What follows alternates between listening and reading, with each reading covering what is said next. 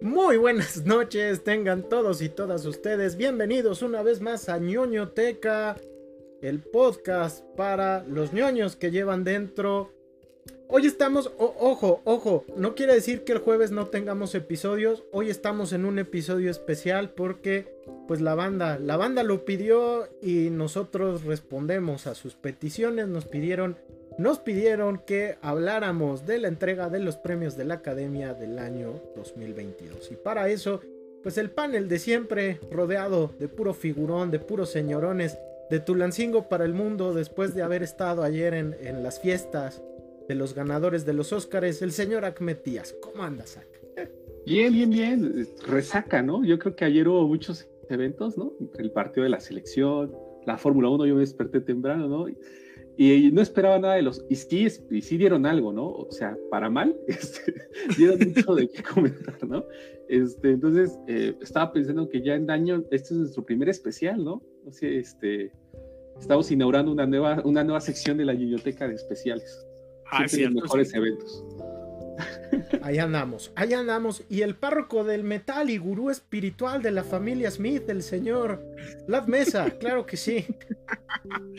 Debería ser publirelacionista y me haría yo millonario, Pero bueno, qué cosa.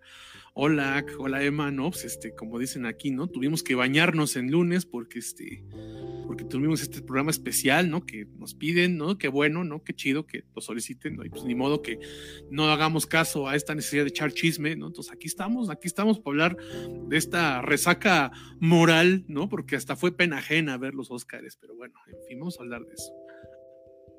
Ahí está, ahí está, te habla tu amigo, tu pana, Emanuel Espinosa Lucas, y pues, híjole, eh, Nuevamente, nuevamente les recuerdo, el próximo jueves tenemos ya nuestro episodio en forma, que sería el episodio número 13, gran número, gran número, en el cual pues vamos a estar hablando de los 100 años de Nosferatu, entonces este, de, de Murnau, entonces se va a poner bien chido porque vamos a tener una invitada de lujo para hablar de vampiros y por supuesto vampiros en el cine, entonces se va a poner muy chévere. Así que no se lo pierdan. Y pues el día de hoy, el día de hoy de manera muy breve, ¿no? Este, pues vamos a hablar, vamos a hablar del poderosísimo chisme, este, cachetón de esta semana que la neta está bien, bien tremendo. Que fueron, pues, los premios de la academia, los premios de la academia eh, del año 2022. Entrega que este, estuvo precedida por, la que parecía ser la peor entrega de los Óscares en mucho tiempo, ¿no? Debido a su desorganización, debido a, que fue una entrega muy austera, pero al mismo tiempo muy desorganizada. Y ojo, el hecho de que fuese austera, pues no, no quiere decir que por ser austera fuese mala, pero la desorganización, la falta de control y todas las cosas alrededor de esta entrega pues hicieron de, la, de los Oscars 2021 pues, unos de los más feitos. Entonces nosotros pensábamos, teníamos la, eh, nuestro especial sobre de predicciones de los Oscars, nosotros eh, poníamos que esperábamos que no fuese tan gacha la cosa para este año y oh sorpresa, ¿no? Este parece ser que la banda de la academia eh, se superó y se superó con creces, ¿no? Así en mayúsculas, ¿no? Eh, una entrega eh, que no tuvo sorpresas, la realidad es que fue una entrega predecible, y una entrega pues que se convirtió pues en un zafarrancho, ¿no? Este, realmente se convirtió en unos MTV Awards, ¿no? Casi, casi. Pero bueno, vamos a vaya, este, sin la diversión que implica estar en unos, en unos premios MTV, ¿no? Pero ustedes, muchachos, cuéntenme cuáles fueron sus primeras, pues ahora sí que sus impresiones generales del evento, cómo se sintieron ante, ante esta gala. ¿Quién quiere iniciar? Cuéntenme, cuéntenme. Híjole, este, bueno, a ver, antes que nada, por aquí ya anda en la, caja de comentarios, ya anda por aquí Cristian Poblete. Hola, Cristian, ¿cómo estamos? Dice, si lo que es tener patrocinio de Space ya está, da para dos programas por semana. pues ojalá, porque ni camisas quieren mandar, ¿no? Mendigos, pero bueno, en fin, qué cosa. Bueno, este, híjole, yo, las, el año pasado, eh, yo terminé como muy aburrido, como muy X, o sea, como fue, tan gris todo que no hubo emociones, ¿no? Yo creo que las mismas personas que la organizan se han de haber pensado lo mismo que yo y, para mal quisieron meter otra cosa, ¿no? Entonces, este, este año yo terminé, la neta, como con pena ajena, ¿no? Francamente, ¿no? Había quien decía, no, es como los premios telenovelas, que no sé qué, pues yo creo que ahí ha de haber cosas menos este, burdas, eh, por, por, agarrar rating, ¿no? La neta es que eh, tanto que se ha hablado de la corrección política de la academia y, de los tiempos distintos y, hablábamos de estos discursos que fueron a ser este, eh, rancios y resultó que la ceremonia fue una apología de todo lo que supuestamente han querido cambiar.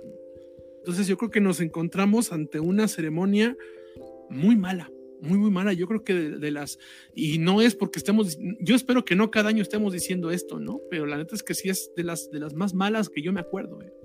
Y ya no por gris, ojalá hubiera sido gris. Esta fue mala, mala como tal, como ceremonia.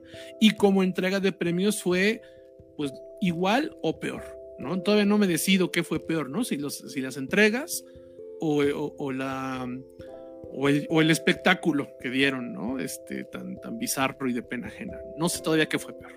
¿Tú cómo la viste, Pues así como el meme de nunca espero nada de ustedes y aún así me siguen decepcionando, ¿no? Este, me sucedió algo parecido, ¿no? Yo creo que creo que incluso la de la del salón macros que me recordó a mi salida de la universidad del año pasado, creo que hasta estuvo mejor en términos de que si se dan cuenta, o sea, creo que estuvo más correcta en cuanto a las premiaciones, ¿no?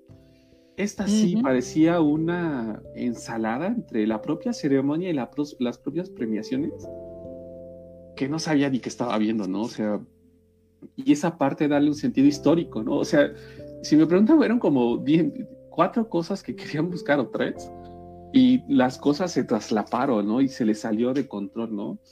Este, incluso las, las propias anfitrionas, ¿no? Este, igual, fuera de timing, no sé, o sea, yo decía, ¿qué diablos estoy viendo, no? O sea, parecía un premio de los noventas, ¿no? Una, premiación, una ceremonia de los noventas, ¿no? Sí, y, sí. Y ahora, por el otro lado, las, las premiaciones como tal, igual, ¿no? Muy horribles, ¿no? Yo ya Vladimir nos había, en nuestro especial que tuvimos, nos había dicho, no, no, chavos, ya de una vez les digo pero yo no creía que fuera a ser tan, tan grave, ¿eh? o sea, yo, este, mi, lista, yo fui el perdedor de los tres, ¿no? Porque le aposté al poder del perro en todas, ¿no? Entonces, este, y nada más creo que ganó una. Sí, yo creo que de las grandes perdedoras, no sé si la más, pero la gran perdedor, de las grandes perdedoras, ¿no? Es increíble que es una película tan poderosa y este, y se llevó una una, una nada más a, este, a mejor dirección. Entonces, este, sí, sí, la verdad es que, insisto, no fue, fue una entrega. Eh, yo, yo, yo insisto sobre lo mismo, eh, de pena ajena. Eso. Yo esa como la defino. Híjole, yo eh, he, de ser sincero, empezó, ¿no? Con el, con el número musical de Beyoncé, ¿no? Con su vestido limón, ¿no? Y dije, ok, ¿no? Ok. Este, no soy tan fan de, de, Beyoncé. Eh, de hecho, la única canción que a mí me late es Crazy in Love, ¿no? Este. Es la única canción que me late porque me recuerda a los inicios del siglo XXI, ¿no? Este. Y cuando estaba en Destiny's Child, ¿no? Este. Y de ahí pasaron dos, tres premios, dos, tres cosas y dije, ah, esto va bien.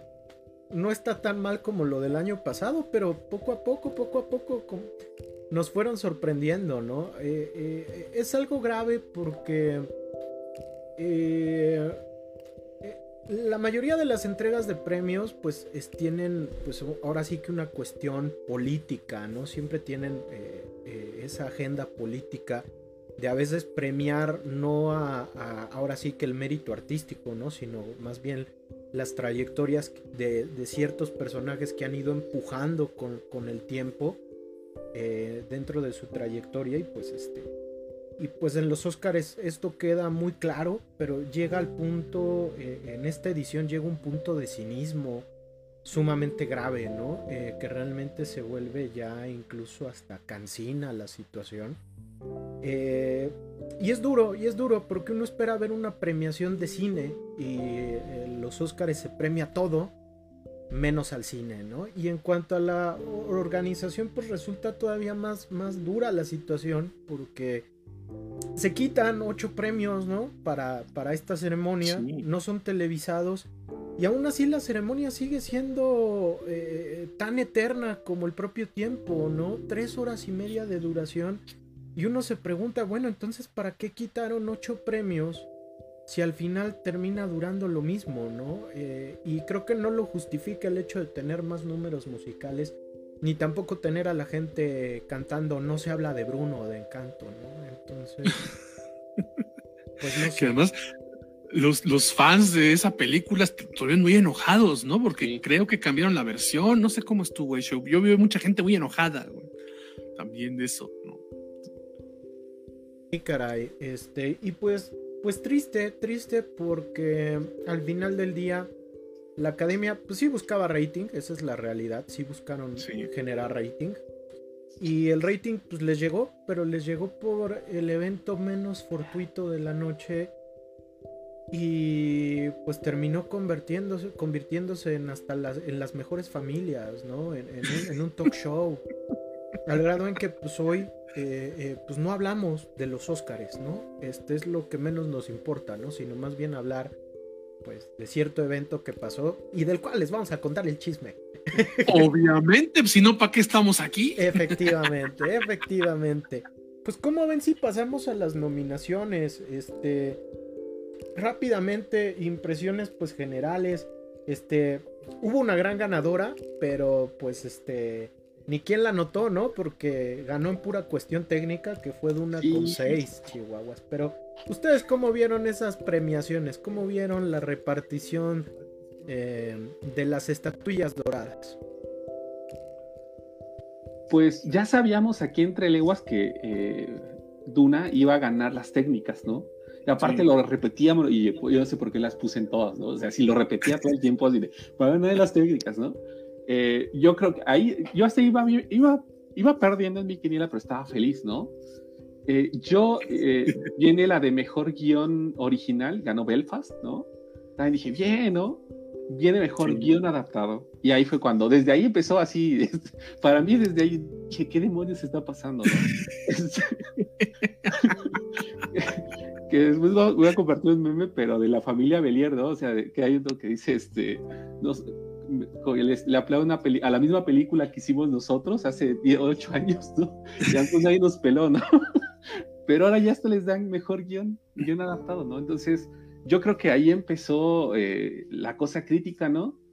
Eh, ya de ahí creo que no hubo ah, una irruptoria, no sé si ustedes me recuerdan después, em, pero creo que empezaron las seguras, ¿no? Creo que hasta ahí todos íbamos bien, ¿no? Mejor Actor de reparto, sí, ya sabíamos que iba a venir igual por Coda.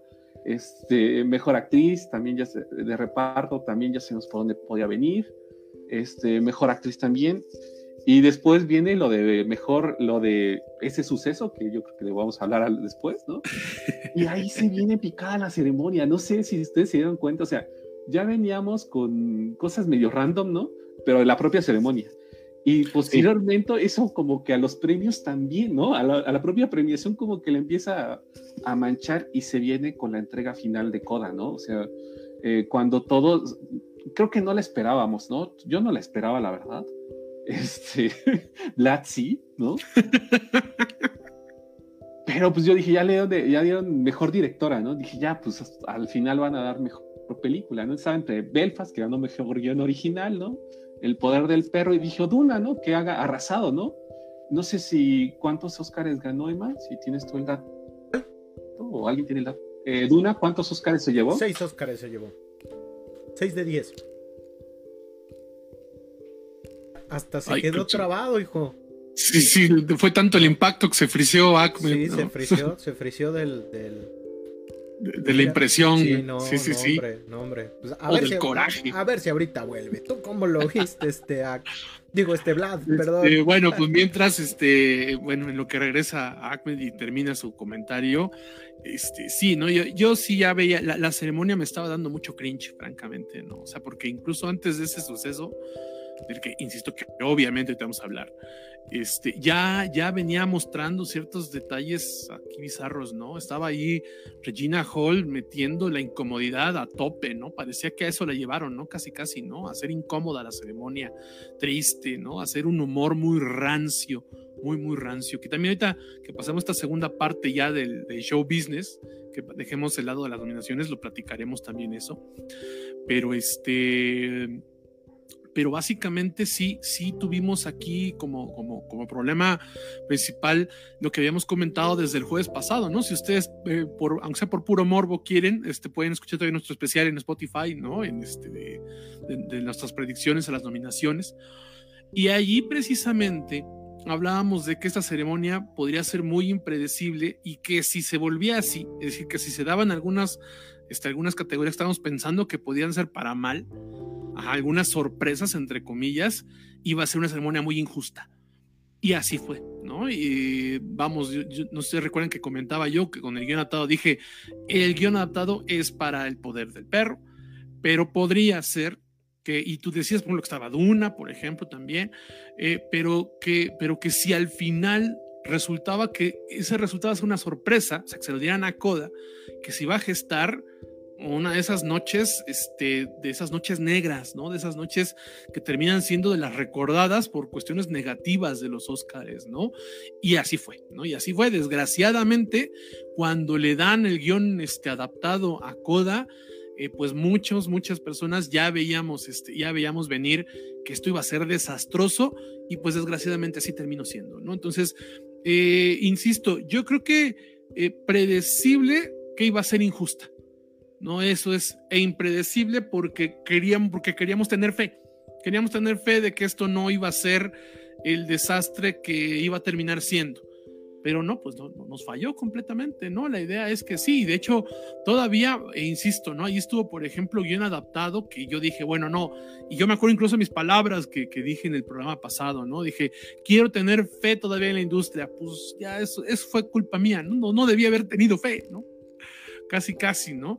Y bueno, yo ya había dicho, ¿no? Que la repartición de, este, la repartición de los Óscares de, de, actor y actriz no iba a terminar siendo algo justo. Eran predecibles las cuatro, pero injustas también.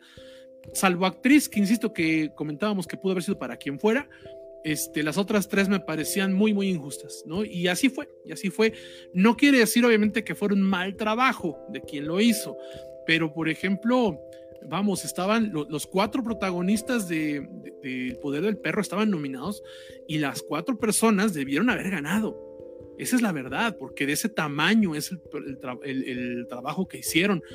Y por ejemplo, lo de Troy Kotsur eh, es bueno, pero a mí no me parece, o sea, me parece loable que, que le den una oportunidad a personas discapacitadas, que les den esta, esta ventana pero hay que aceptar que si nos quedamos en lo meramente cinematográfico, no era un premio que mereciera. ¿no? Y, lo mismo pasa con, este, con Will Smith. No lo hizo mal, pero y yo lo dije en su momento, de todos los nominados, era el que menos, menos eh, sobresaliente era su trabajo. Ajá. Entonces, este, cierto, y lo de Jessica Chastain, a mí me hubiera gustado más Christian Student, pero bueno, estaba predecible y es un buen trabajo, ¿no? Entonces, pero no, ciertamente, insisto, ¿no? Eh, casi, casi como, como, está haciendo alusión a, este, a lo que, a lo que decía Milhouse de los Simpson, ¿no? Dice, pues primero se empezó a caer y luego se cayó, ¿no? Y cuando se empezó a caer todo desde las nominaciones, fue cuando e, ese, ese de guion adaptado, ¿no? Cuando sabíamos que la tragedia se, se avecinaba, ¿no? Ah, no sé si quieras este, terminar tu comentario, ¿no? Antes de que te quedaras tan impactado del número de Óscares de Duna. no, no, no, que igual, este, yo creo que una de las categorías que ya sabíamos que por dónde iba a venir a la Will Smith, ¿no? Que ya la habíamos, le habíamos dedicado un espacio, ¿no? Sobre todo yo que no me gustó mucho esa película, ¿no? En especial a mí, ¿no? Es porque les decía que como una de las cosas que, que, me llamaba mucho la atención era cómo era posible que se había naturalizado un personaje malo como bondadoso, ¿no? Y como un buen mensaje a la sociedad. Y miren, ¿no? Que al final se volvió realidad, ¿no? no, yo, se salió de la, de la ficción, ¿no? La ficción supera la realidad, ¿no? Entonces, este, esa, esa, yo ahí ya estaba molesto, ¿no? Y ya al final, este, yo sí estaba más molesto, ¿no? Ya ni vi en qué terminó, ya dije, no, ya. Ya les mandé mensaje a ustedes porque tenemos una conversación en nuestro, grupo de chat. Entonces ya apagué la televisión, dije, no, entre México, este, los Óscares, ver a el personaje de Will Smith interpretando al actor de la vida real, comiéndoselo, de Dolly, el actor que interpretó a Richard Ray, este, pues no, yo creo que me superaron totalmente estas premiaciones para mal, ¿no? Este, no sé tú, Emma. Ah, fíjate que, este, pues fueron unos Óscares rompequinielas, ¿no? O sea, desde las categorías que pensábamos más seguras, corto, documental, ¿no? Este, corto animado, cosas de ese tipo, pues no ganaron las que se supone todo mundo decía que iban a ganar, ¿no? Este, no sé, en documental muchos decían, va Flea, ¿no? Ganó Summer of Soul, ¿no? Que, es, un, muy buen documental por si pueden verlo en, Star Plus. También cuando llegue a México Flea, pues vean Flea, ¿no? Era un volado, era un volado, pero yo pensé, y lo comentaba yo en Twitter, ¿no? Este, estaba tres, Flea estaba nominada a tres categorías, dije, estoy seguro que al menos una se va a llevar. Y la que tenía, entre comillas, mayores posibilidades o segura, era documental, ¿no? Pero bueno, ahí, eh, ahí era un poquito embolado, por decirlo de una manera. Pero sí, ciertamente. Sí, y de ahí, pues en las técnicas, pues fue el show de Duna, ¿no? Así como hace unos años fue el show de Mad Max. Este. Pues así pasó con Duna, ¿no? Y que muestra que ah, las películas de ciencia ficción en algún momento, pues ya se van a llevar un Oscar a mejor película, ¿no? Eh, ya va a llegar ese día. Y si no, pues por lo menos van a dominar todas las categorías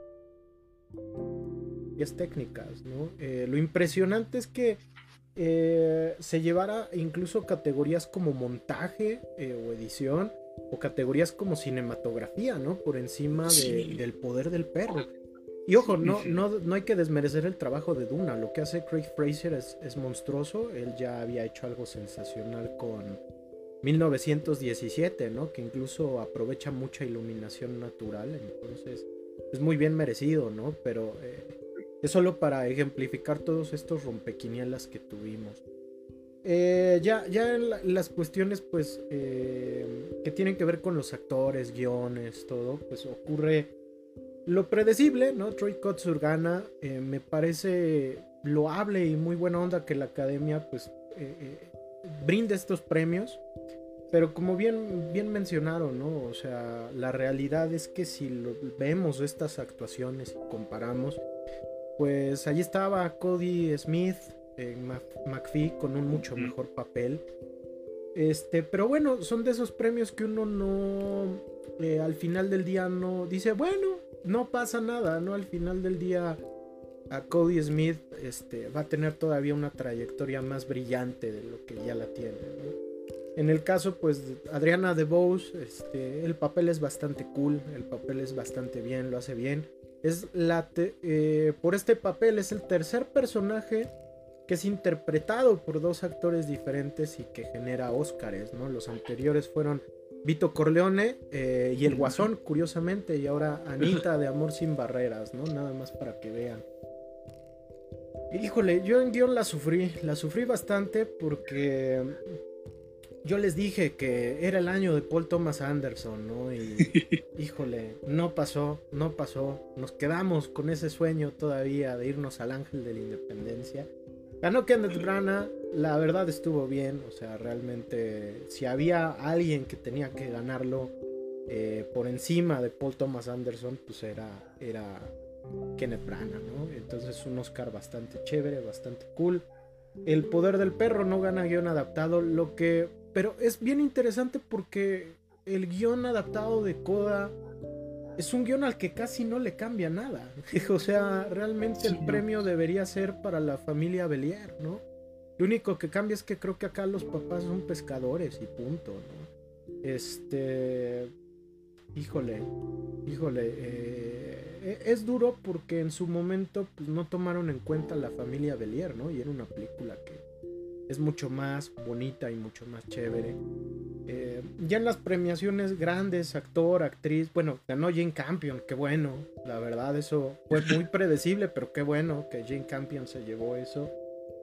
Eh, y pues película, la verdad, hay, hay que ser muy ah, sincero. Está chévere que la academia quiera ser incluyente. Qué bueno. Pero como lo mencionábamos el jueves, ¿no? Este, pues no se trata de premiar cualquier cosa tampoco. No se trata de ah, ver, si bien están nominando o estamos en una época donde hay muchos experimentos de películas que tratan el tema de la inclusión, pues creo que también hay que aprender a, distinguir ahora sí que, los ejercicios muy chidos y sobresalientes de los ejercicios medianos y los ejercicios no tan afortunados. Creo que Coda es un ejercicio mediano, eh, ya lo había dicho la, la, vez pasada. Es una película que es buena, te hace sentir muy bien, la pasas bastante chévere, pero es una película que no trasciende, o sea, no termina por ser esa película con punch que pues sí había en la terna, ¿no? Entonces, em, pues se siente injusto, deja un sinsabor.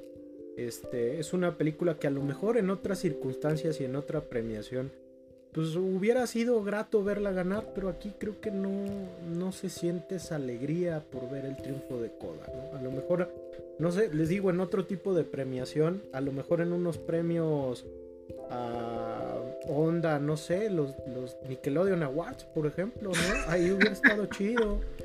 En unos People Choice Awards también hubiera estado chido, ¿no? Y ojo, tampoco digo esto por demeritar a Coda, ¿no? O sea, pero creo que en otro tipo de premiaciones, pues sí sí va esta película.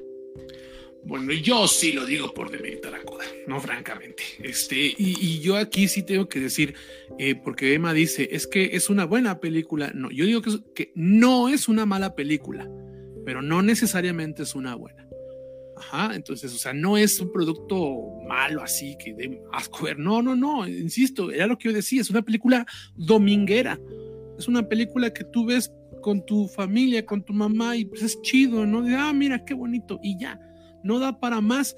Y además, bueno, ¿no? Eh, lo, lo, platicamos en nuestro programa del jueves pasado y, lo, y ahorita lo platicamos en Central al aire, ¿no? Este, con, con Emma. Le decía, es que yo decía, es que en un año nadie se va a acordar de Coda. Resulta que ni 24 horas después nos acordamos de Coda, ¿no? La gente, la gente no se está acordando de Coda. Ajá, con todo lo que pasó, la conversación no está en Coda. Y, yo sí creo que, ahí sí comparto con Emma, ¿no? De que dice esto de que la inclusión es el camino, sí, sí es el camino, pero el problema es que cuando lo das a lo primero que ves que tiene inclusión sin que tenga los méritos artísticos o técnicos, porque yo insisto que es una película que no está bien dirigida, este, termina siendo contraproducente. Porque entonces le das argumentos o le das aire a toda esta gente que dice, ay, es que la inclusión forzada y la madre. Es que hacen puras películas para progres. Ah, sí, sí, que la Academia Woke y la agenda progre y la madre. ¿Y, qué les dices? Neta, o sea, uno se agarra a, a cibermadrazos con toda esta gente Ajá, porque, porque yo soy de los que defiende de que no hay, de que no existe el término inclusión forzada. Ajá, no tendría que existir. Ajá, de que no existe la inclusión forzada, como tal, no el término sí. Pero este, pero eh, de repente gana Coda. y además gana guion adaptado y gana mejor película, ¿no? O sea, entonces, este, obviamente, pues te dejan sin argumentos. Solo estaba nominada en tres y se llevó los tres. Sí, sí, sí, sí, ganó todo. Es increíble, pero ganó todo lo que nominaron, ¿no? Y entonces, y este, y por ejemplo, pues el perro ganó en una. Y entonces tú ves las dos películas y dices, güey, no puede ser, ¿no? Y entonces, este, pero bueno, insisto, aquí hay que, hay que recordar esto, eh, eh, el tener una opinión más progresista, el defender las, cuestiones, las cuestiones más liberales, el querer hacer cine incluyente, no nada más es una buena intención, es una responsabilidad. ¿Por qué? Porque tienes que hacer un producto superior para acabar con ese argumento. Por ejemplo, lo de Jane Campion. ¿no? Jane Campion, mucha gente puede decir, ay, se lo dieron por ser mujer. Y no, tú ves el trabajo y es un trabajo brutal de dirección. No hay un argumento. Quien, quien diga que, que se lo dieron por ser mujer es porque no vio el poder del perro, así de sencillo. En cambio, con Coda, es que dieron la mejor película por ser incluyente. ¿Y tú qué argumento te dejan para decir que no es cierto? Entonces, insisto, te viene siendo contraproducente porque alimentas a los detractores de un cine y de un arte en general más abierto. sí, sí hay un problema muy importante, o sea, sí termina siendo contraproducente, yo insisto. Y hablando de esto, hablando de esto, pues ya, ya para igual darle carpetazo, ¿no?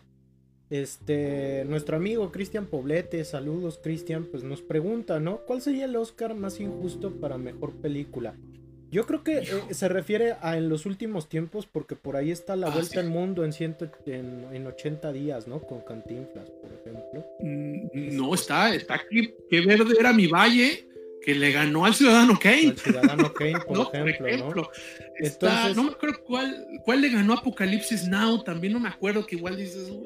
no, sí, sí hay... Rocky, por ejemplo, en el setenta y tantos, ¿no? También. Sí, no, está, está este Forrest Gump, que le ganó a The Shawshank Redemption, por ejemplo. Y a Pulp e incluso, también, incluso también le ganó a Pulp Fiction, ¿no? Que mucha gente decía, no, es, es Pulp Fiction.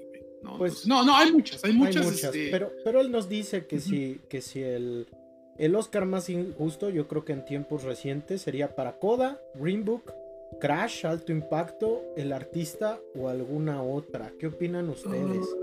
Este... Está complicada, ¿eh? Está complicada. Moonlight, ¿no? Igual. Moonlight también podría entrar. Yo, yo sí la defendería. Yo, cree que Moonlight.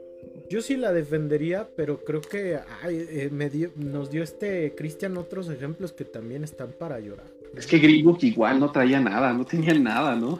Eh, el discurso del rey también, por ejemplo, ¿no? Me parece que también fue uno muy injusto porque ya lo busqué, no está mejor que Coda, ¿no? Pero está mejor que Coda. O sea, yo creo que el discurso del rey. Bueno, ah, bueno, sí, sí, sí, bueno, buen punto, buen punto, buen punto. este, porque por ejemplo, el artista a mí también me parece entretenida, pero es una película igual, es una comedia ligera. Chicago. ¿no? Tiene méritos técnicos ¿no? Eh, pero así que no tenga méritos, ay, pues sí, yo, yo sí creo que podría ser Coda, ¿eh? Yo creo que sí podría ser porque este porque ciertamente a las demás algo les puedes ver. Crash, Crash, por ejemplo, tampoco me yo, yo, iría por Crash, ¿eh? Crash Bandicoot, gran videojuego, mala película. Este, yo iría por Crash, ¿eh? La realidad es que Crash es una película. Chicago. Eh, Crash no la no hay ningún elemento que realmente la sostenga. O sea, a lo mejor Pero es original, Pero es original, no sé si, si eso le dé un punto por encima de Coda, ¿no? Bueno, que puede que sí, puede que sí, ¿no? También eso, ¿no? Eh, yo, yo, yo, de Chicago, yo sí la vi, pero no me acuerdo. Así de trascendente es la película que ni siquiera me acuerdo de Chicago. ¿no? Entonces, este, a mí, yo, yo, lo yo pondría más Chicago, un poquito más, bueno, iba a decir arriba, realmente más abajo, ¿no? También está Una mente brillante en 2001, también. Pero, mira, esto que dice A, que es cierto, al menos son películas, eh, pues que tienen algo que le puede decir, bueno, está bien, ¿no? E insisto, Coda tampoco es que sea la peor película, ¿eh? pero insisto que yo le veo fallas técnicas, eh, le veo fallas de guion, este, y bueno, insisto, ¿no? Que es un remake por nota, este, y, incluso en agenda social me parece hasta contraproducente, ¿no? yo sabes qué Al menos Crash. Ay, perdón, ¿Sabes qué pensaba antes de que te que continúes? Que si hubiera nominado a Eugenio Derbez en mejor actor de reparto y a este señor que ganó el mejor actor, en una de esas hubiera ganado Eugenio Derbez. O sea, así estaba, este, así hubiera estado la premiación, ¿eh? O sea, porque si se dan cuenta, el, el discurso, y me acordaba de Vlad diciendo, lo mejor de Coda es Eugenio Derbez, ¿no? Este, fue. rescatable, lo rescatable. No, no, no, dijo lo mejor, dijo lo mejor, no se haga. me va a perseguir, güey, me va a perseguir para siempre esa, este, esa declaración. Insisto que voy a tener que devolver mi credencial de cinéfilo mamador por eso, güey. Sí, mira, insisto, no. Yo no sé si estamos siendo muy duros, pero yo creo que no. O sea, es una película, no es una mala película, pero no era una película para ser considerada la mejor película de este año, así de sencillo. Ni siquiera en, las 10, ¿no? Que igual Ak ya comentaba, ¿no? Desde el jueves pasado que se había vuelto un problema que tengan que tener 10 películas, ¿no? Pues las que, o sea, si lo cierras a 5 se vuelve un poco más justo el asunto, ¿no? Entonces, este, eh, no sé, no sé, no sé. Realmente yo para cerrar esta, esta parte, eh, yo creo que hay una parte positiva en esto que fue Duna, ¿no? O sea, la premiación a Duna calla muchas bocas porque Duna fue duramente criticada, ¿no? Este, hasta hubo un peligro, ¿no? Se rumoreaba que no iba a haber la segunda parte por tan, tan feo que le fue en la crítica. Entonces yo creo que esta parte sí viene... En la taquilla. Sí, sí, sí, principalmente, ¿no? hay comentarios generales que sean que estaba muy aburrida, que no, unos que estaba viendo decían que era un remake de la película de los. Y yo así de que no se parece nada, ¿no? ¿Un remake de qué? ni que fuera Coda, de la de David Lynch. un remake de la película de David Lynch. O sea, dije ni que fuera Coda, o sea. Más faltó que saliera Sting, Chihuahuas. Sí, sí, cierto, sí, cierto. También ya me acordé que en algún lado leí, creo que no sé si fue en Twitter, ¿no? Que lo habremos leído a lo mejor, pero que sí que algún. Decía, es que es un remake de la de Lynch. Y dije, güey, no mames. y la otra, la categoría que ya en que la academia impulsó para llegar a las masas, que fue esta, donde estaba Cenicienta, que ama a Emanuel, ¿no? Este. Esa categoría fue al olvido, si se dan cuenta, o sea, sepultada por todo lo que pasó posteriormente, ¿no? Pero nadie se acuerda de ese premio, ¿no? Este. Yo sí me voy a acordar. Que lo ganó, el ejército ah, de los muertos. Felicidades. yo, quiero comentar eso. Qué bueno que lo tocaste, algo que mejor se hubiera pasado. Voy a hacer un paréntesis entre tanto cringe que fue la ceremonia y las entregas. Este. Que era algo que, que alguien comentaba en Twitter también, ¿no? Dice, para que sigan diciendo que somos cuatro gatos, ¿no? Ganó Oscar Cheer Moment, es decir, al mejor, a la mejor escena la, la, Liga de la Justicia Zack Snyder le ganó a Spider-Man No Way From Home y a Avengers Endgame le ganó. O sea, para que vean de qué tamaño es el fandom de Zack Snyder. Y luego, lo, a mí lo que me sorprendió, lo que de verdad me sorprendió mucho fue el fan favorite. Porque había arrancado, por supuesto, o sea, al principio arrancó con toda la campaña para hacer que ganara Justice League. Y como antes dijeron, no, no es elegible, no es elegible. Entonces, este, y entonces eh, dijeron, no, pues entonces, este, y entonces eh, eh, los, los, fans de Zack Snyder se pusieron de acuerdo y dijeron, ah, no quieren darle a Zack Snyder por la, por la Liga de la Justicia, entonces vamos a hacer que se lo den por el Ejército de los Muertos. Es decir, parecía un movimiento, una, una tendencia ridícula. ¿Cómo es que el Ejército de los Muertos le iba a ganar en la película más popular fue. Al este, a los fans de Marvel y de Spider-Man y a los fans de Camila Cabello, ¿no? O sea, eso es a mí lo que me parece sorprendente, porque los dos, o sea, porque Cinderella, bueno, ya tenemos la reseña de Emma, que es, este, que es gloriosa, ¿no? Si no la han visto, búsquenla, por favor, ¿no? De, la reseña, casi le da un síncope del coraje aquí a Emma, ¿no? Por cuando reseñó, este, eh, Cinderella, este, entonces, este, y aún, pero aún así tiene, los fans, esta mona tiene a toda la bola de centenias, ¿no? A los dos les ganó el ejército de los muertos. Es que ellos no tienen con Vladimir, que tiene su, con los rusos, tiene ahí sus, bots para votar. Su sí, ¿no? de criptomonedas y sus bots. No más falta que digan eso, mis bots, mis bots hicieron que ganara Zack Snyder. no, no, es de criptomonedas. Ya, en serio. Del Conalep. Del Conalep. También para que no hagan menos al Conalep, ¿eh? para que vean cuántos premios ganan por tecnología. Pero bueno, en fin, regresando, no deja de ser un golpe de, cultura de masas muy grande, ¿eh? de que, de que la gente que apoya este movimiento sea capaz de imponerse a los fans de Marvel y a los fans de Camila Cabello. Pues la neta, la, neta sí está chido. Felicidades, ¿no? Pero, este, pues dudo, dudo que este experimento perdure, ¿no? O sea, la, mera neta. Pero nadie les quita el momento, eso es cierto. Nadie les quita. No, pero sí es un cachet, eh, es para que vean si es un cachetadón del bueno a este a Warner, a Warner. Y eso que les La escena que quitaron por no entender ganó y, le dieron la vuelta y agarraron una película. Hay que aceptarlo, no es de las mejores de Snyder, ¿no? No es de las mejores del año pasado tampoco, pero la hicieron ganar nomás porque no los dejaron votar por la Liga de la Justicia de Snyder. Pero bueno, ya, ya, porque me podría quedar hablando aquí la hora de eso. Sí, sí, pues tenemos que hablar del chisme, del, momento. Ah, del chisme y de la propia ceremonia, ¿no? Que no este, híjole Momentos raros, ¿no? Ya, ya ahorita hice un TikTok en la tarde, ¿no? Para, para hablar de estos momentos horribles. Este. Pues ya, ya vimos unos de premiaciones. Eh, antes de pasar, pues, como al momento estelar de la noche. Este. Pues, Yo no sé si es la palabra. Este. Eh, lo que vimos es esa doble moral, ¿no? De la academia, de decir, estamos en contra de ciertas cosas, pero si las hacemos nosotros, las permitimos, ¿no? No sé. O sea, una ceremonia donde las, las anfitrionas, las hostes del, Oscar, chistes muy malos, ¿no? Chistes pues, muy ofensivos, ¿no? Incluso situaciones que rayan en el acoso, ¿no? Este... No sé, eh, lejos de sentir que esto iba para hacer algo cool, se volvió algo sumamente incómodo. Y, es curioso porque, por ejemplo, en los Globos de Oro, Ricky Gervais pues, ha, hecho los chistes más pelados y más duros, ¿no? Eh, en torno de la propia industria.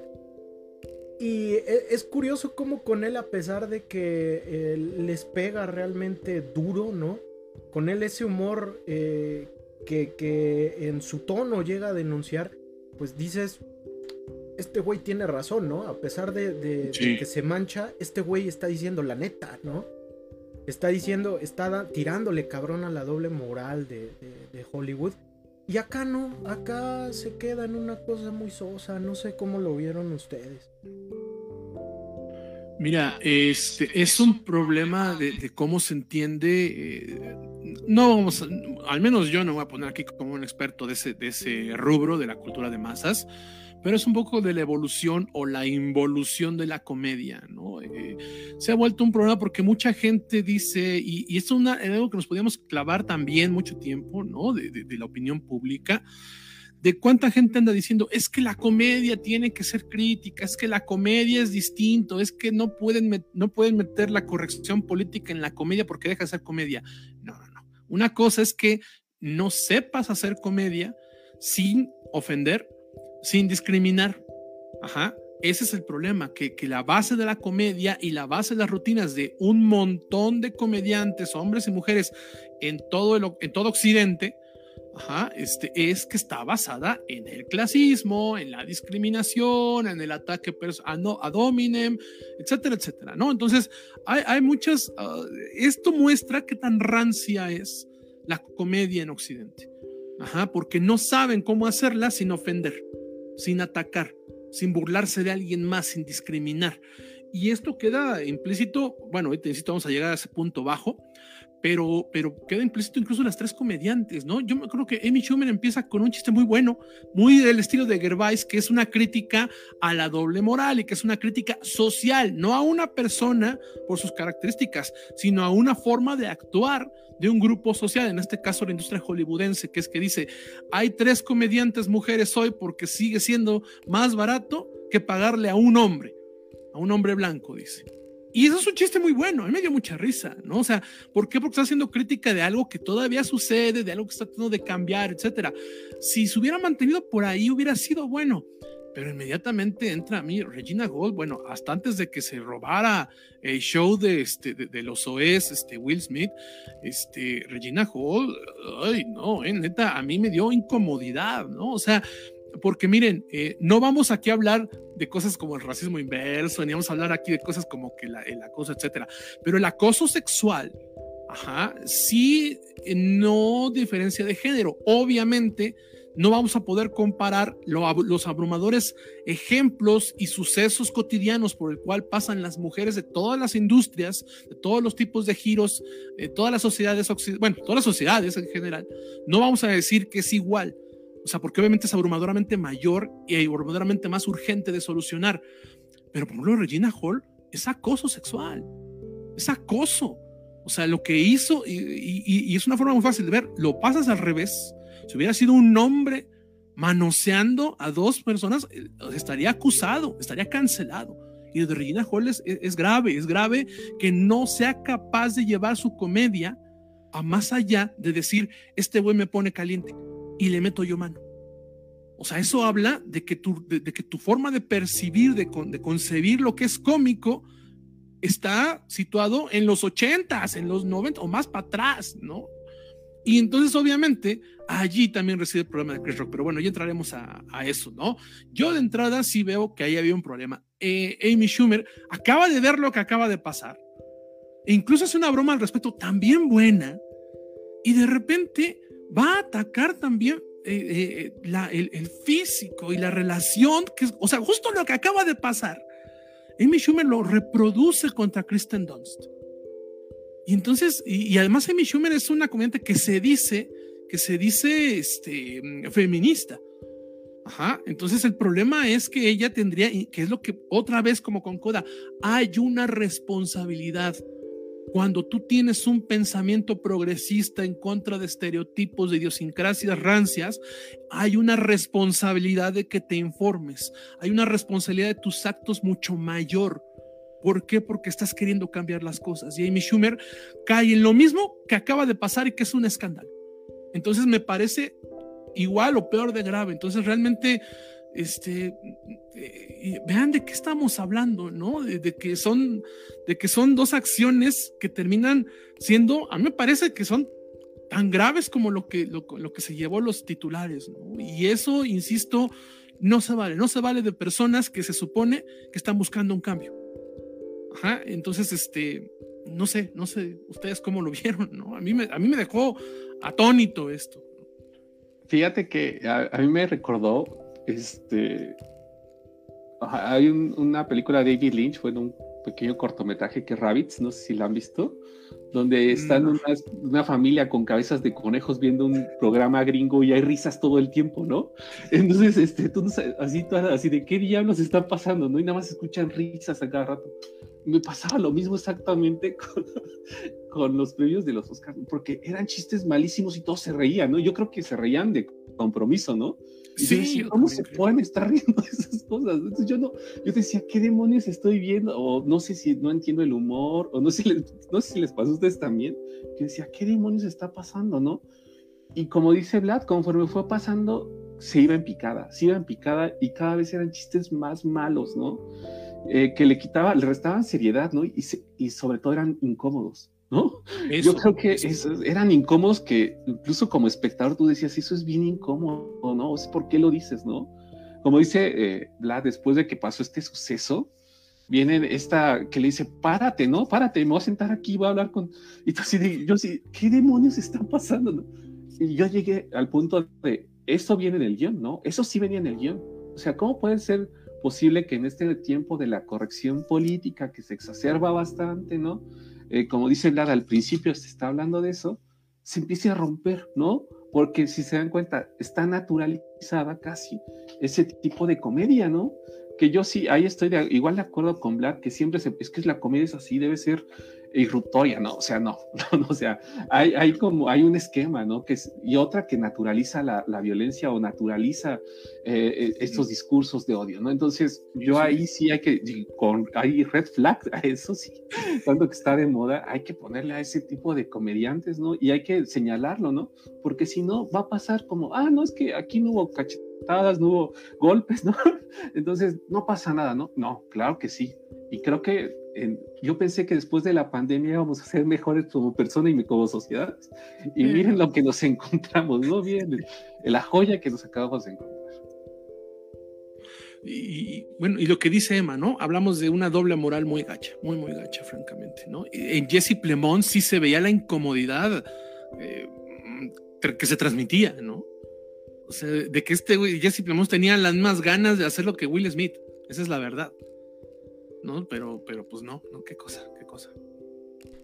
Y pues, ahora sí, hay que hablar del, del momento más incómodo de la noche. Eh, por aquí. Precisamente, perdón, Dandito, aquí dice Jay Cerón, dice, lo mejor fue Will, Oscar al mejor cachetadón. Pues con eso vamos a entrar precisamente al temor, así, perdón, Emma. Sí, no, no, adelante, adelante, pues, este... Ocurrió, ocurrió lo que yo nunca pensé que llegaría a ocurrir en los Oscars, que alguien... Ah, que, algún host, que algún conductor o presentador fuese agredido por uno de los presentes eh, fíjate que yo llegué a ver esas red flags de que a lo mejor alguien podía ser agredido eh, con otros presentadores, con Seth MacFarlane, por ejemplo, el creador de Padre de Familia en los dos años que estuvo. La realidad es que llegó a, ser también un presentador muy incómodo. Este, Hoy en día sería hasta acusado de, acoso sexual lo que hizo este, Seth MacFarlane en su momento. Sí. Ah, con Jimmy Kimmel, ¿no? Pero con Jimmy Kimmel más por el chasco del mal resultado de entre La La Land y, Moonlight, ¿no? Por ejemplo. Ese nomás no era divertido, pero no era, no fue grave, digamos. No fue grave. Este, pero aquí, vaya, eh, eh, Chris Rock, ¿no? se lanza a, lanzar los premios a, mejor documental, si, si, la memoria no me falla. Y hizo un chiste hizo un chiste sobre, eh, primero sobre Will Smith y después sobre Javier Bardem, primero y Penélope Cruz.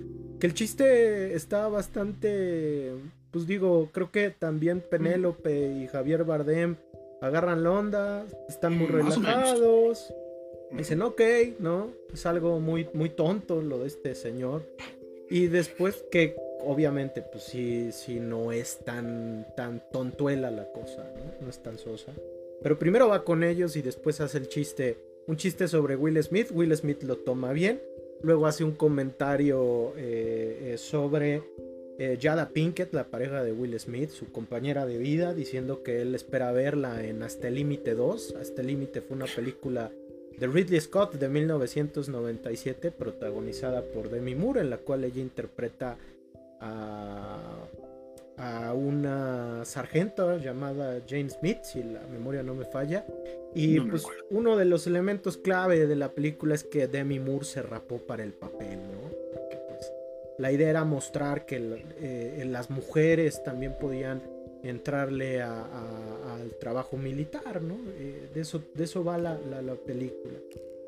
Eh, hace el chiste, es un chiste inapropiado, dado que la, señora Pinkett pues este, padece eh, una variante de alopecia, lo cual le hace perder el cabello y pues este eh, pues digo realmente eh, pues pues es algo que puede ser muy sensible para muchas personas yo lo sé no te preocupes no te preocupes Vlad aquí aquí ya yo te entiendo. Ya, ya me salieron a mí las entradas y pues como que no.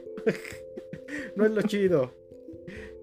Y pues acto seguido Smith le hace esto un bofetadón y le dice que deje de hablar de su esposa, ¿no? Pareció una rutina de comedia. Incluso yo me sentí que estaba en una rutina onda...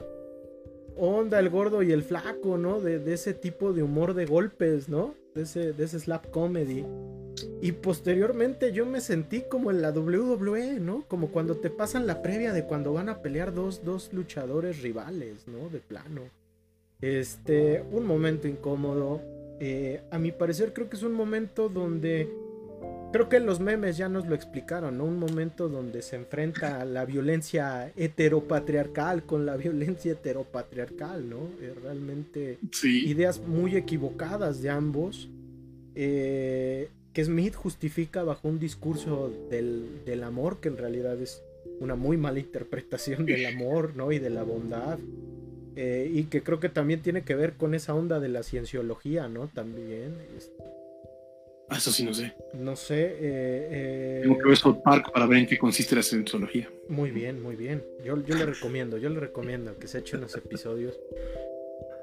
Pues no sé, yo creo que fue, una fue un evento que hizo que perdiera mucho el cine, que perdiera a Will Smith, que perdiera a Chris Rock y pues que perdiera pues, completamente el padrino. Y que, que perdiera el padrino, porque al final ya todo lo que vino después el bonito homenaje al padrino, el In Memoriam que estuvo bastante chévere, las demás premiaciones, todo lo que vino después se vino abajo. Creció el rating, pero la premiación se vino abajo por el, lastre de Will Smith. ¿Qué opinan ustedes, chavales?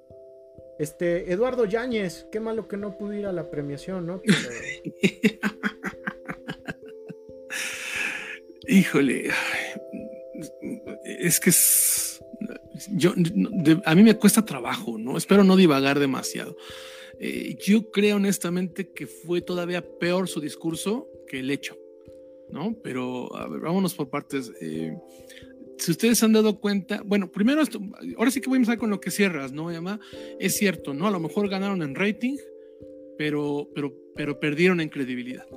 Eh, hay que recordar que esto es un evento de, de, de cine, no es de espectáculo como tal. O bueno, eso es lo que creemos, ¿no? Pero obviamente nos han demostrado todo lo contrario desde hace mucho tiempo y nos lo han reafirmado ahorita. Entonces sí creo, ¿no? Que ganan rating, pero pierden en credibilidad.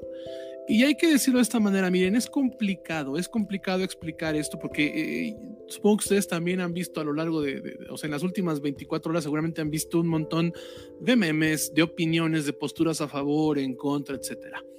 Pero es muy complicado. Miren, uno puede encontrar cierta, cierta, no apoyo, no lo apoyo, ¿eh? pero sí eh, cierta explicación, ni siquiera justificación, cierta explicación de por qué hace lo que hace Will Smith, porque ciertamente, ¿no? Eh, Chris Rock hace este todavía peor que lo que hace, bueno, no sé, no, es cierto, no, perdón, no sé, pero, pero, el mismo tipo de comedia que hace que las, que las anfitrionas, lo hace Chris Rock, o sea, también una comedia muy rancia.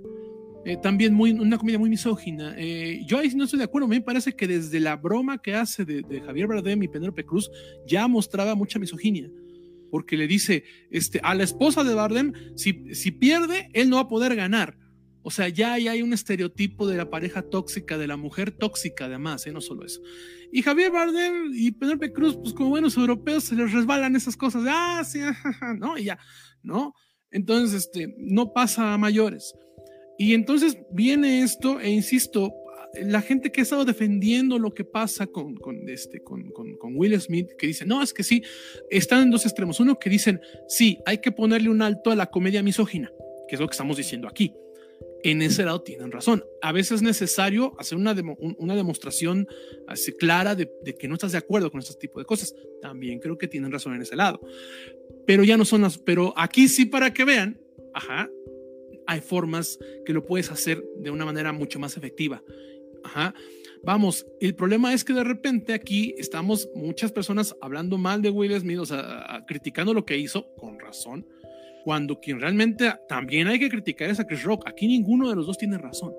Y hay mucha gente romantizando esto. No, es que así defiende. Si la presume, por supuesto que tiene que defenderla así.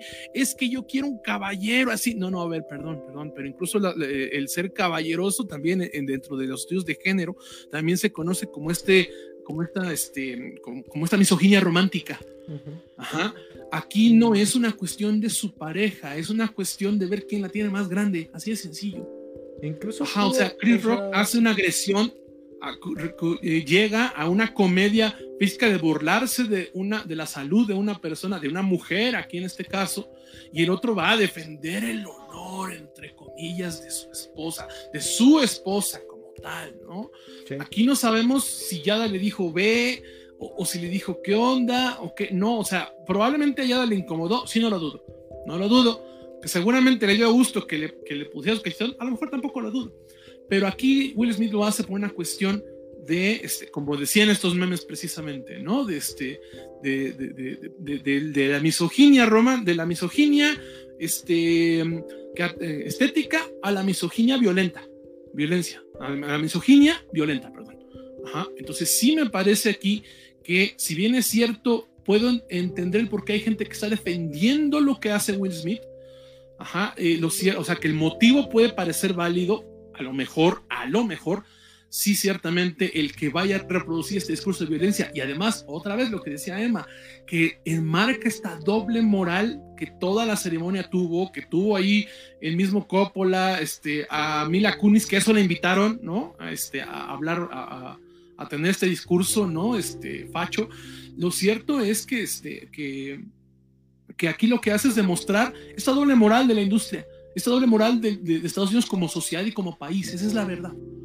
Entonces, eh, eh, ah, sí, ¿no? Voy este, y defiendo a golpes, ¿no? Entonces, ¿eso qué? ¿no? Y, obviamente, y Chris Rock le dice, güey, es que no es para tanto. A lo mejor sí era para tanto, pero la reacción sí es desmedida, sí es visceral, sí es una cuestión de masculinidad tóxica también.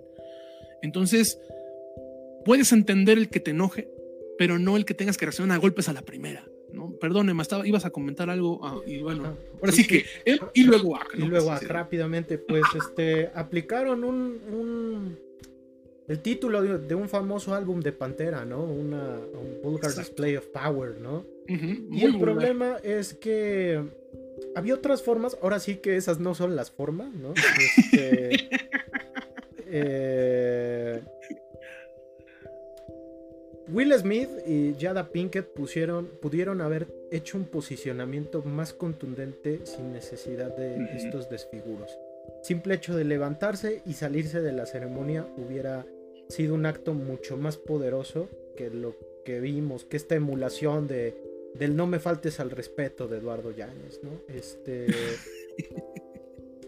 no sé, pudo haber sido un ejemplo como esos, ¿no? Pero creo que híjole, yo, yo sí siento que aquí se perdió bastante, ¿no? O sea, realmente aquí todo el mundo perdió. Y luego al final, pues este discurso de Will Smith, eh, mesiánico, de yo fui enviado, yo fui enviado para, este, ahora sí que eh, eh, promulgar el amor en todos lados, ¿no? Que, que mezclando cuestiones del New Age con el budismo, con la cienciología, porque recordemos que Will Smith estuvo en esa secta un tiempo este, se volvió una cuestión muy confusa y realmente una cuestión que nos habla también de una espiritualidad que no está bien trabajada, ¿no? Entonces en ese, en ese sentido, pues también sería recomendable que el, que el señor Smith fuese a terapia, ¿no? Porque me da la impresión de que es una persona que tiene mucha... Y dado su historia de vida, si han leído su, su autobiografía y cosas de él, pues creo que es una persona, da, da la impresión de ser una persona con un montón de violencia interiorizada, ¿no? Entonces... Este y, que está, y, y, queda claro que está a punto de explotar a cualquier pretexto. ¿Tú cómo ves, Zach?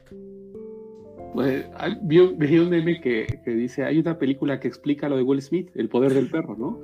Este... no, pero qué bueno, qué bueno es, pues es cierto. Porque él no la vio. no, no, no, no.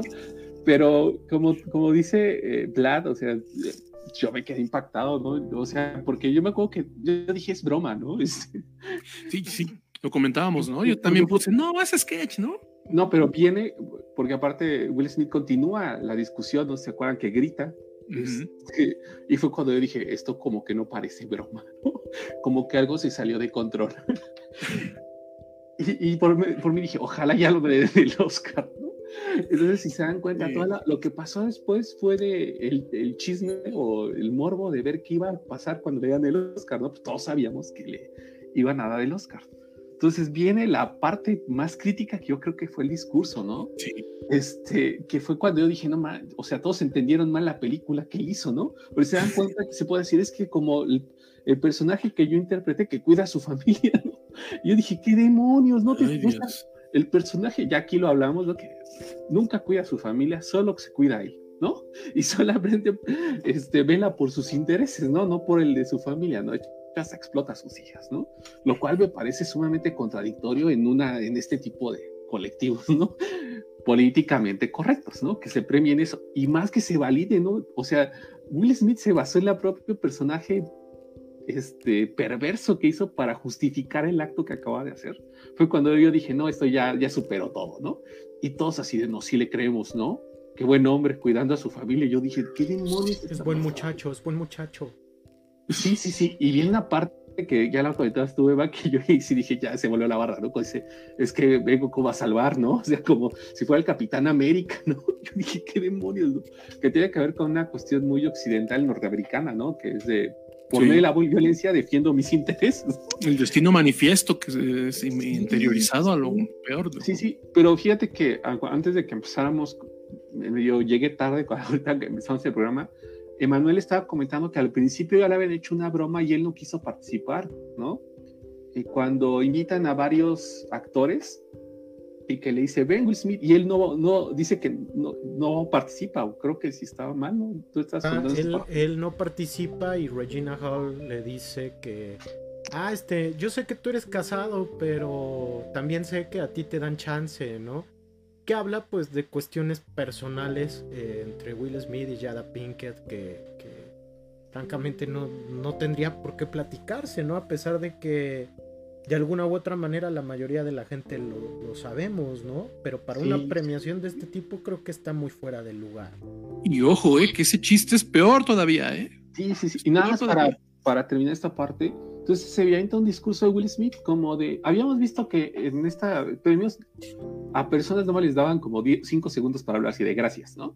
Entonces Will Smith se avienta como 3 minutos y medio cuando eh, el director de Drive My Car lo cortaron abruptamente, ¿no? este, mm, muy culero, ¿no? Y, a Will Smith le dan chance de 4 minutos de extenderse hablando, ¿no? Entonces, ¿de qué demonios? Yo dije, Jazz les salió de control y esto va, va a quedar para la historia, ¿no? Curiosamente, eh, lo que me llama más la atención es lo que pasó posterior, que es el debate que ha habido en redes de que hay muy buen hombre, ¿no? Este, eh, y yo así de, no entienden, o sea, el eje central o el tema central, ¿no? O sea, si hasta la policía creo que lo está investigando, ¿no? sí, eh, sí, Y, la otra, la, policía de Los Ángeles llamó así, va a haber denuncia, ¿no? O sea, la actitud de Chris Rock creo que fue de lo más racional que pudo haber en ese momento, que fue de, me quedo aquí, ¿qué hago? ¿No? Yo creo que igual se quedó así. Pues fue profesional hasta donde pudo, ¿no? Este, pero pues la neta, pues también ya, yo creo que a partir de este momento va a pensar sus nuevas rutinas de comedia, ¿no? Para... Ojalá, ojalá, porque insisto, o sea, que alguien le pusieron alto eso era necesario, ¿eh? O sea, porque insisto, toda su vida Chris Rock ha hecho comedia muy misógina, muy, muy misógina. Entonces esto, bueno, rancio siempre ha estado Chris Rock o sea, despreciable como comediante, también lo ha sido. Como actor no es malo, pero como comediante sí. ¿No? Entonces, esto sí es, o sea, insisto, eh, eh, eh, el, que, el que un posicionamiento en contra de sus bromas sí era necesario. Como dice Emma, te paras y te va. ¿Qué mayor impacto hubiera tenido eso? Y que luego en su discurso dijera, no, este, no podemos permitir que se siga agrediendo así, que se agreda a alguien que tiene un problema de salud, etcétera. O sea, imagínense cómo estaría Chris Rock en este momento y el debate está en otro, ¿no? E insisto, eh, también como dice y creo que estamos de acuerdo en eso, ¿no? Que al final termina siendo peor el discurso que la agresión física. Imagínense de qué tamaño es ese discurso. Ah, o sea, sí da para que hagamos un análisis de discurso precisamente, ¿no? De sí habla, aparte de los mesianismos, de esta justificación, ¿no? Que además pasa mucho con los hombres violentos, ¿no? De, de, de, de, hablar de, no, es que me arrepiento y lloro y voy a cambiar, pero lo hice por amor, güey. O sea, güey, o sea, no, no, no, perdón, ¿no? Eso es para ver quién tiene la más grande. Esa es la verdad. A eso se queda, ¿no? Entonces, este, eh, y hemos hablado mucho de eso, que desde, que desde nuestra, desde este lado como hombres, lo que nos toca no es debatir el feminismo, sino debatir las masculinidades. Y esto habla de que ambos tienen problemas muy serios con eso, muy, muy serios, ¿no? Y, pero que uno lo tiene por una, por una misoginia cultural, que es Chris Rock, y como dice, ¿no? Dice, bueno, se queda como que, ¿qué acaba de pasar, no? Y sí, sí no lo entiende, pues porque es así de misógino, ¿no? Pero, pero lo de Will Smith sí es un hombre que está a punto de volverse. Y acuérdense que la violencia escala. la, violencia es una espiral, ¿no? Empieza, ¿no? Y luego va subiendo. Y justificarlo todo, o sea, por favor vean el programa que tuvimos el jueves, escuchen el programa que tuvimos el jueves en Spotify, por favor, ese y los demás programas que hemos tenido, este, y van a ver cómo Ahmed, este, Incluso en el puro audio van a ver cómo se puso verde de coraje, ¿no? Precisamente hablando de qué tan peligroso era el, hacer apología de una persona tan horrible, tan despreciable como el papá de las Williams. Y aquí quedó claro eso. quedó claro eso, ¿no? Que este, que, que, que este vato se creyó que era un héroe y, quiso reaccionar así, ¿no? Y se quedó con esa idea de que es igual que los y que yo le pego a quien sea necesario por mi familia, ¿no? Y eso no es cierto, son pretextos nada más que hablan, como decía Emma, ¿no? De, de, algo que tendría que arreglar en terapia. Entonces, a mí me parece el discurso incluso peor que la agresión física. Y, y, la verdad es que incluso ahora también hay que ver esto, porque la academia dice en sus reglas que tendrían que retirarle el Oscar por este, porque está violando este, los códigos de la, de la academia. A ver, no lo van a, lo? Ah, y no lo van a hacer. Ese es el problema, ¿no? O sea, deberían, deberían, o sea, sientes un precedente. ¿no? Yo creo que nada ya para cerrar mi parte en este tema es eh, que es un componente muy de la sociedad norteamericana que se viene eh, reflejando desde Donald Trump, ¿no? Desde que estuvo en el poder, ¿no? Y es muy cada vez más natural que salgan a, en público este tipo de actos, ¿no? Y que se empiecen a naturalizar y a validar, que es lo peligroso que veo que está pasando en redes, ¿no? Entonces, ojo aplaudiéndole, aplaudiéndole, dándole una ovación en su discurso. Insisto, yo compartí, perdón que te interrumpa, yo, eh, este, eh, yo compartía precisamente una, una, publicación ¿no? que decía eso, no hay nada más americano que un hombre diciendo que quiere ser un receptor de amor cuando 15 minutos este, antes se paró a madrearse a alguien. ¿No? Y la gente ovacionándolo por eso. Eso, perdón, es cultura gringa, ¿no? Básicamente. Perdona. No, no, ya, no sé, Eva, quería decir algo. Y pues bueno, que digo, ya este, ya esto ya no tiene que ver tanto con el cine. Bueno, de hecho, creo que hoy no hablamos de cine en general. La primera parte, sí. La primera parte, la primera parte, pues bueno, tomémoslo, o sea, e, en muy buena onda, creo que esta es una toma una buena oportunidad, un área de oportunidad, dirían, dentro de, de, algunas cuestiones de autoayuda y esas cosas como más baratonas. Pero si lo, si lo tomamos desde un punto de vista más serio, este. Pues es una área de oportunidad eh, para ponernos a pensar como varones, ¿no? Eh, si usted es padre, si usted es sobrino, si usted, digo, o es tío, ¿no?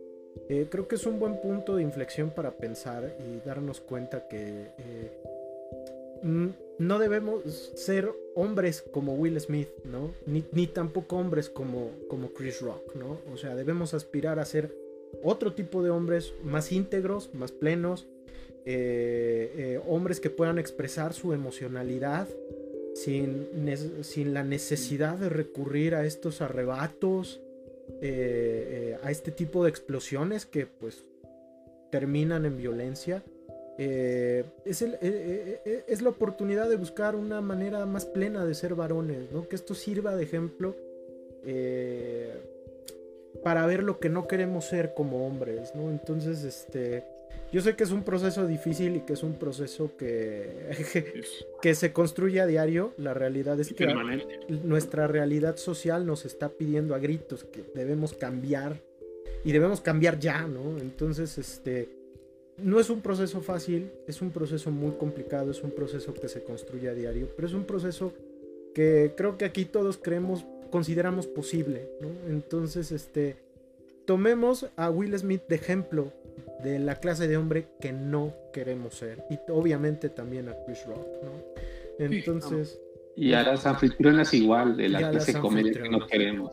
Sí, sí, la necesidad ya de, reinventar lo que es cómico, porque ni siquiera, es que es humor negro y no lo entiendes, o sea, perdón, pero no.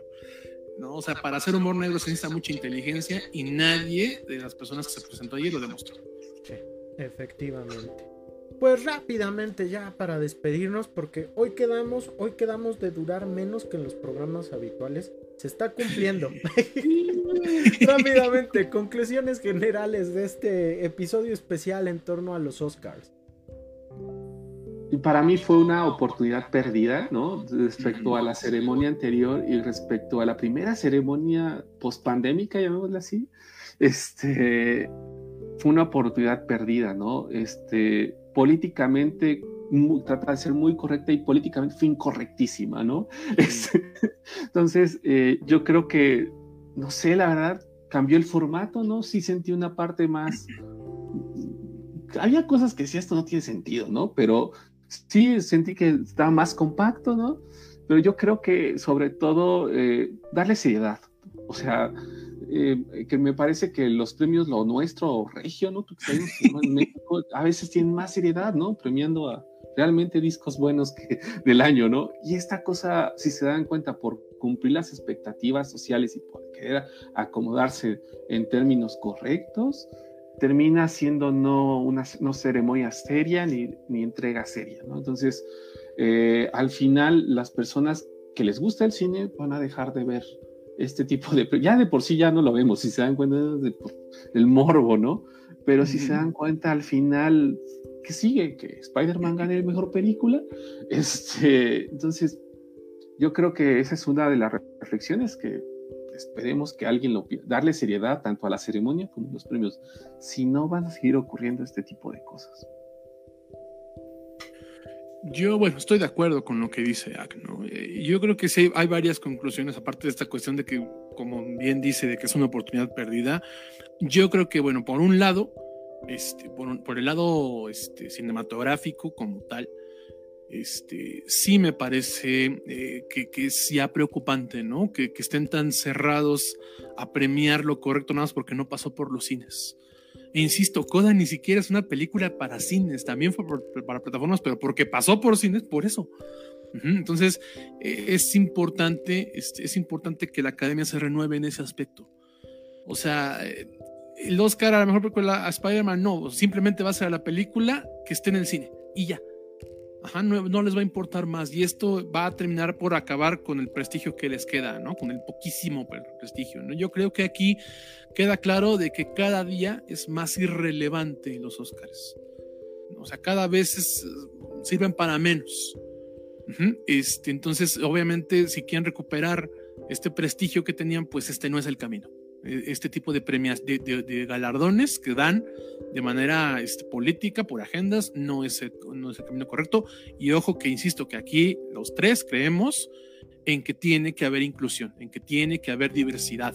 Sí, lo creemos, pero, pero obviamente que va a ser contraproducente si no está respaldada en buenos productos.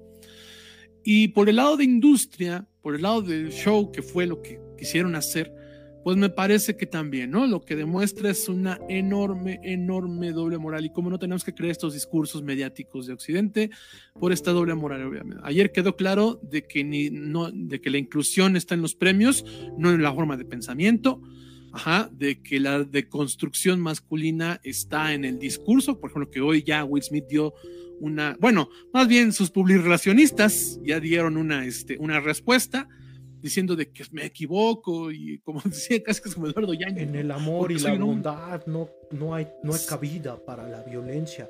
No me faltes al respeto.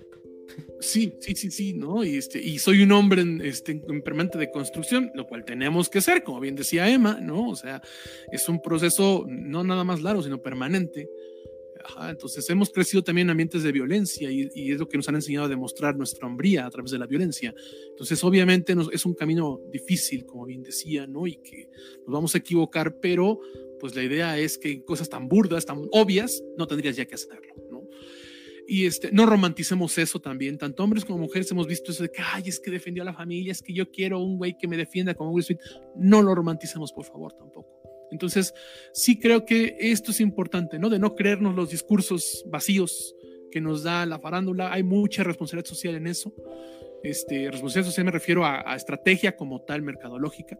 Entonces, entendamos eso, por favor, ¿no? Y esta doble moral, pues obviamente lo, que nos tiene que hacer a nosotros como, como audiencias es, entender que lo que nos están diciendo no siempre es verdad.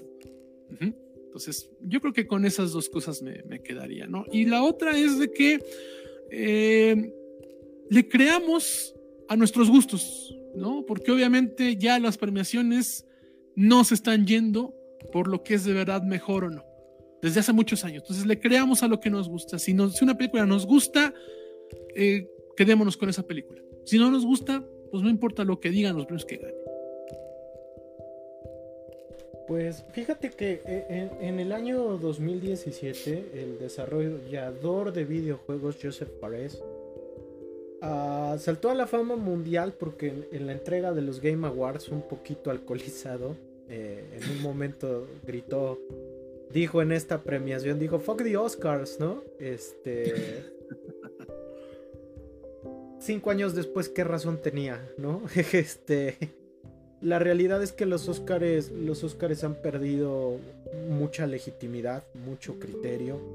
Ya no se siente como una entrega genuina, porque... Y no, no porque no tengan el ánimo de hacerlo, o quizás no sé, este, quizás realmente no lo tienen. Eh, la realidad es que se han vuelto unos premios donde el último que se premia es el cine, Yo les, yo les contaba, yo les contaba que otras premiaciones como The Game Awards, ¿no? Eh, eh, o los premios DICE que, galardonan a lo mejor de los videojuegos, son premiaciones que tienen audiencias muy modestas, pero que están creciendo año con año, a diferencia de los Oscars o de los Grammy.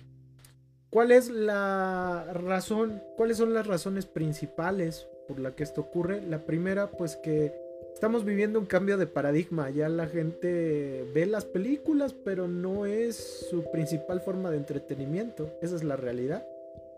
Nosotros ya somos unos dinosaurios. este, pero por otro lado, eh, también tiene que ver que estas premiaciones jalan más gente porque son genuinas tienen un espíritu propio y además hacen lo que tienen que hacer. Premian a los juegos y a los desarrolladores que lo merecen. Ahí hay un mérito artístico o de ingeniería o creativo. Y pues por esto se sienten estas premiaciones genuinas. Quizá es el momento de la academia de renovarse y de empezar a tomar el ejemplo de, estas, eh, de estos premios modestos que a pesar de que son modestos y a pesar de que todavía hay gente que no los considera una forma de entretenimiento o una forma de arte o una forma visionaria de tecnología, pues están siendo un garbanzo de a libra. Y si no, vean todo lo que pasó en la pandemia, cuánta gente lo salvaron este tipo de formas de entretenimiento. No es tirarle al cine, al final de cuentas creo que amamos al cine, pero también creo que como fans no tenemos el derecho de decir que, y como audiencias, ¿no? Que merecemos más y mejor. Entonces, ojalá. en el cine tenemos que abrazar la diversidad. Exactamente, ¿no? Entonces, ojalá, ojalá el próximo año realmente eh, sean unos Óscares chidos, ¿no? Y si no, pues yo creo que con esta me despido. Yo ya no sé si veré otros Óscares. Pero bueno, bueno, yo creo que sí, por ñoñoteca y por el amor que tenemos a este bonito. Sí, pero creo que los premios ñoñoteca están mejor. Ah, estaría chido. Ya habíamos de hacer unos premios ñoñoteca mejor. Premios. Lo vamos a pensar con un cafecito y, unos bonitos roles de canela. Por lo mientras, banda, rápidamente, rápidamente, ¿dónde, dónde los encuentran? Eh, a mí me encuentran en Twitter como Ahmed con doble D. Ahí estaba retuiteando todo el hilo de Black, que estaba minuto a minuto actualizando toda la premiación. Entonces, este, Vlad hizo un seguimiento casi minuto por minuto de lo que sucedía. Qué cosa. Bueno, pues a mí me encuentran justamente en Twitter como el equilibrista, ¿no? Estamos hablando de cine cuando hay estos shows, también hablamos de polaca un poco, ¿no? Este, en Facebook como Vlad Meses Corsa y de vez en cuando escribo en desde abajo .mx sobre cine, opinión pública y cultura de masas. Aunque mi último artículo fue sobre, este, sobre Ucrania, ¿no? Échenle un ojo, por cierto, pero, este, pero bueno, en general también hablamos de cosas este, como esto, como este tipo de programas, ¿no? Y díganos eso también, por favor, ¿no? Si les gustó este programa, estos programas especiales, ¿no? Ahorita fue de cine, pero hemos considerado que a lo mejor valdría la pena hablar de otros temas ñoños también, obviamente. Ajá, y díganos si les gustan estos, estos, estos especiales de Niñoteca, ¿no? Sí, sí, sí, ¿eh? Este, para, para armar otros. Nuestro especial de Halloween de ñoñoteca, una cosa tremendísima. Estaría súper chido. Sí, de cómo, eh, de, cómics, estaría chido. Nos vamos a saber, eh, bueno, a mí me ven en TikTok, TikTok, doctor Lucas Gamer, también en Twitter con el mismo nombre. Ahí tuiteo sobre ciencia, tecnología, cultura pop, videojuegos. En TikTok, pues es misceláneo, hablo de todo un poco. Este. Estamos en Suma TV, canal 13.1 de la Universidad Autónoma del Estado de Hidalgo. Ahí todos los jueves, kinésico. Entonces, este. Digo, si quieren ver la panza de su servilleta aquí así hablando como botarga del doctor Sime, pues no se lo pierdan. Estamos con un bonito proyecto de cultura. Gracias a Suma TV. Gracias a Suma TV. A ver si, si, nos mandan playeras, ¿no? Como Space. Sí, sí, sí, sí. Y ya por último, ya por último, estamos en Spotify y en Anchor y en Facebook Live como ñoñoteca podcast para que no se pierdan todo lo demás. Esta fue una emisión especial, no quiere decir que el jueves no vaya a haber ñoñoteca. El jueves vamos a estar celebrando los 100 años de Nosferatu con una invitada de lujo, así que no se lo pierdan porque va a estar muy vampiresca la emisión del jueves. Esto ha sido ñoñoteca. Nos vemos. Iba a decir la próxima semana. Nos vemos el jueves. Apenas es lunes. Adiosito.